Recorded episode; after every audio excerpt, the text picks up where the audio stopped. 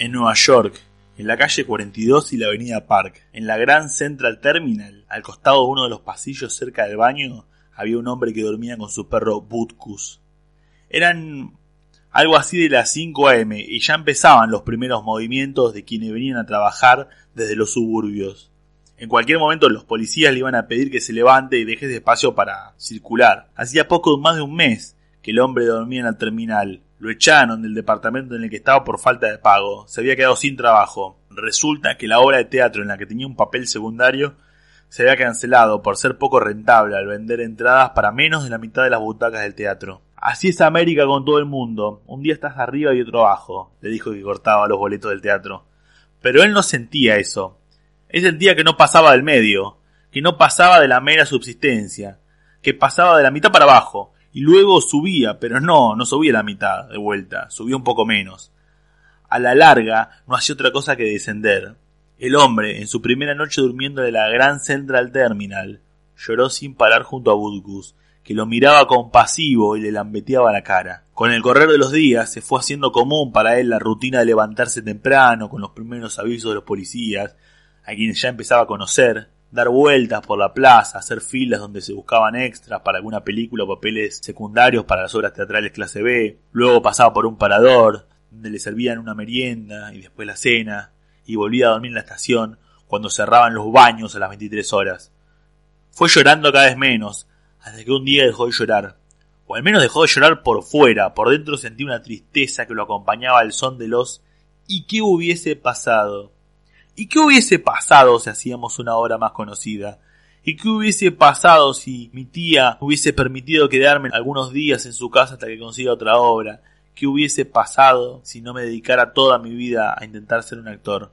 Los ¿y qué hubiese pasado? eran como mascardones que lo seguían en su deambular cotidiano. Decí que estaba Budkus, quien con sus ladridos los ahuyentaba, que movía la cola y lo distraía a este hombre del rumiar permanente de sus demonios. Era el 22 de septiembre del 70. El frío neoyorquino hizo que él y Budkus vuelvan antes de sus paseos, y como eran las 21.45, aún los baños se encontraban abiertos, por lo que cuando pasaron los dos, se encontraron con un sticker pegado en el espejo del lavabo. Se busca actor para película para adultos. Filmación de un solo día. Buena paga. Interesados, llamar al siguiente número. El hombre pidió monedas durante 15 minutos y llamó con el teléfono público de la estación.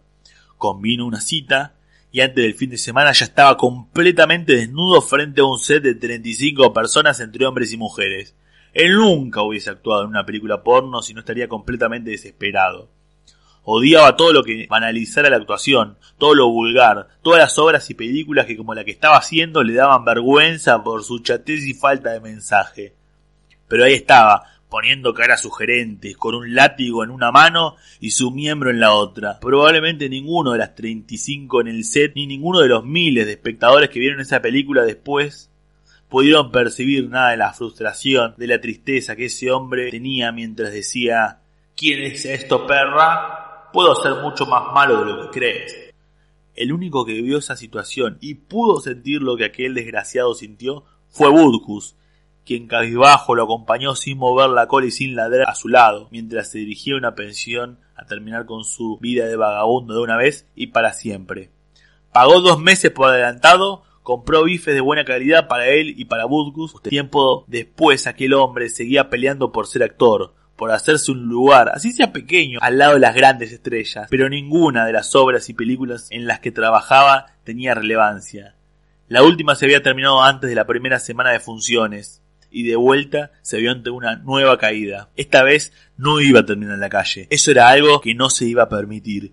Vendió unas joyas de una mujer a la que conoció y se las pidió, pero para empeñarlas. Pidió plata prestada a una actriz de películas porno que conocía mientras charlaban entre escena y escena, en la que le daba falsos latigazos en las nalgas. Esos pocos ingresos le sirvieron para sobrevivir algunos meses, pero se quedó sin dinero y cuando tenía que pagar el mes de la pensión, 25 dólares, tuvo que hacer lo que más temió. Un borracho cada tanto lo veía pasear a Butkus mientras tomaba whisky en el bar de al lado de la pensión Siempre le ofreció comprárselo porque el perro vaya uno a saber por qué le caía en gracia. Como si estuviese sellado por el destino, 25 dólares fue la última oferta del borracho y naturalmente fue la que tuvo que aceptar. El hombre lloró, lloró peor que aquella primera noche en la que tuvo que dormir en la Gran Central Terminal. Lloró sin consuelo, por Bulkus, pero más por él mismo. Sentía pena por su persona, como si pudiese disociarse y mirarse a sí mismo, ver aquel pobre tipo que pasaba del medio de las vidas mediocres hacia abajo y luego hacia casi al mismo lugar donde estaba. Pero este golpe, el tener que vender a su mejor amigo, al único que estuvo siempre en todas las circunstancias y al único que estaría, le mostraba un tipo de personas que no quería ser. Alguna vez escuchó eso de que la necesidad tiene cara de hereje, y cuánta verdad que tenía esa frase cómo la pobreza, la desesperación, el terror a volver a dormir en una estación de colectivo hizo que este hombre haga algo de lo que se iba a arrepentir todos los días que le quedaran de vida. Un amigo lo invitó a ver una pelea de su héroe, Mohamed Ali, su boxeador preferido. Lo vio tan deprimido que decidió pagarle ese gusto, ese escape de la miseria cotidiana de este hombre que ya le llevaba varios años. El campeón mundial de peso completo peleaba contra el sangre, un tipo de 37 años que ya sobre el final de su carrera se había tirado a la pileta y había organizado una pelea contra el máximo campeón. El sangre fue apodado de esa manera porque su párpado, una vez golpeado, hacía brotar incontrolable cantidad de sangre que generaba que los referís paren inmediatamente la pelea. El sangre había ganado la misma cantidad de peleas que las que había perdido, y sus más famosas hazañas fueron perder con grandes boxeadores. En cada una de esas peleas en las que había prestado su cuerpo, su quijada, su ceja sangrante para llenar de gloria a sus adversarios, había ganado algo de fama, aunque sea usada mayormente para burlas y motes contra él. Este caso sería algo distinto.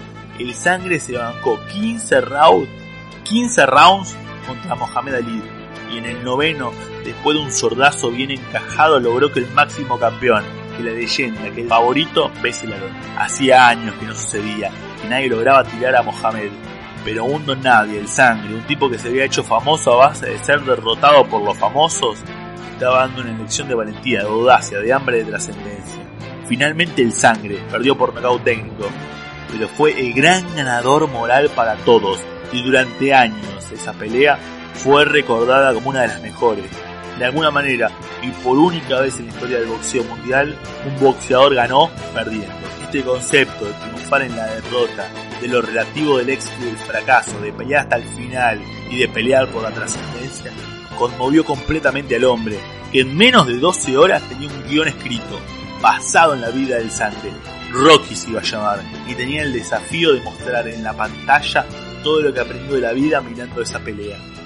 Estuvo toda la mañana buscando a quien la produzca, hasta que un conocido productor judío vio el potencial que tenía esta pelea. Lo que no quería es que este hombre sea quien la protagonizara, y lo que quería este hombre era protagonizarla, decía que ese era su sueño. Le llegaron a ofrecer al hombre 300 mil dólares para que él entregue el guion y acepte que fuera Robert Renford quien la protagonizara. Y él dijo que no, que no le importaba la cantidad de dinero. Él sentía había algo adentro de él que decía que él tenía que protagonizarla. El productor para castigarlo por su capricho le bajó a 30 mil dólares la paga para que le entreguen el guion y a regañadientes le permitió que la protagonizara.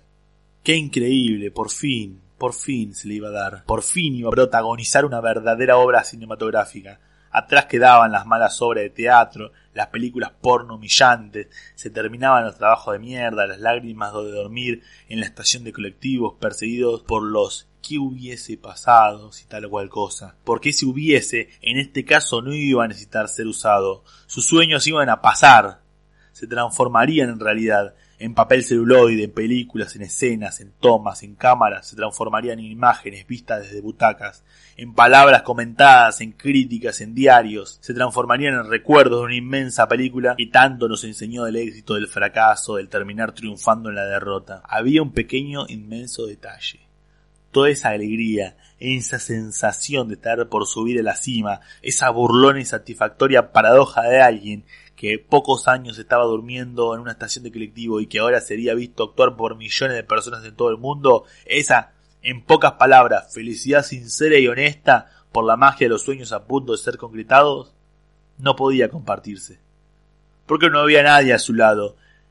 En uno de los mejores momentos de su vida estaba totalmente solo, más solo que nunca. Había perdido a su novia por venderle las joyas, había perdido a su amiga actriz porno por jamás le devolvió la plata, y por sobre todas las cosas había perdido a Butkus, el único amigo que siempre estuvo, que supo meterle las lágrimas mientras lloraba la pobreza, que lo acompañaba trotando graciosamente a su lado en cada derrota que la vida le había pegado, que ladraba para ahuyentar los malos pensamientos, los ¿y qué hubiese pasado? que tanto lo atormentaban. ¿Qué sentido era estar a punto de concretar por todo lo que había luchado en su vida si no tenía con quién compartirlo? Este hombre estuvo tres días esperando en el bar al borracho que le había comprado a Butkus por 25 dólares, hasta que lo vio.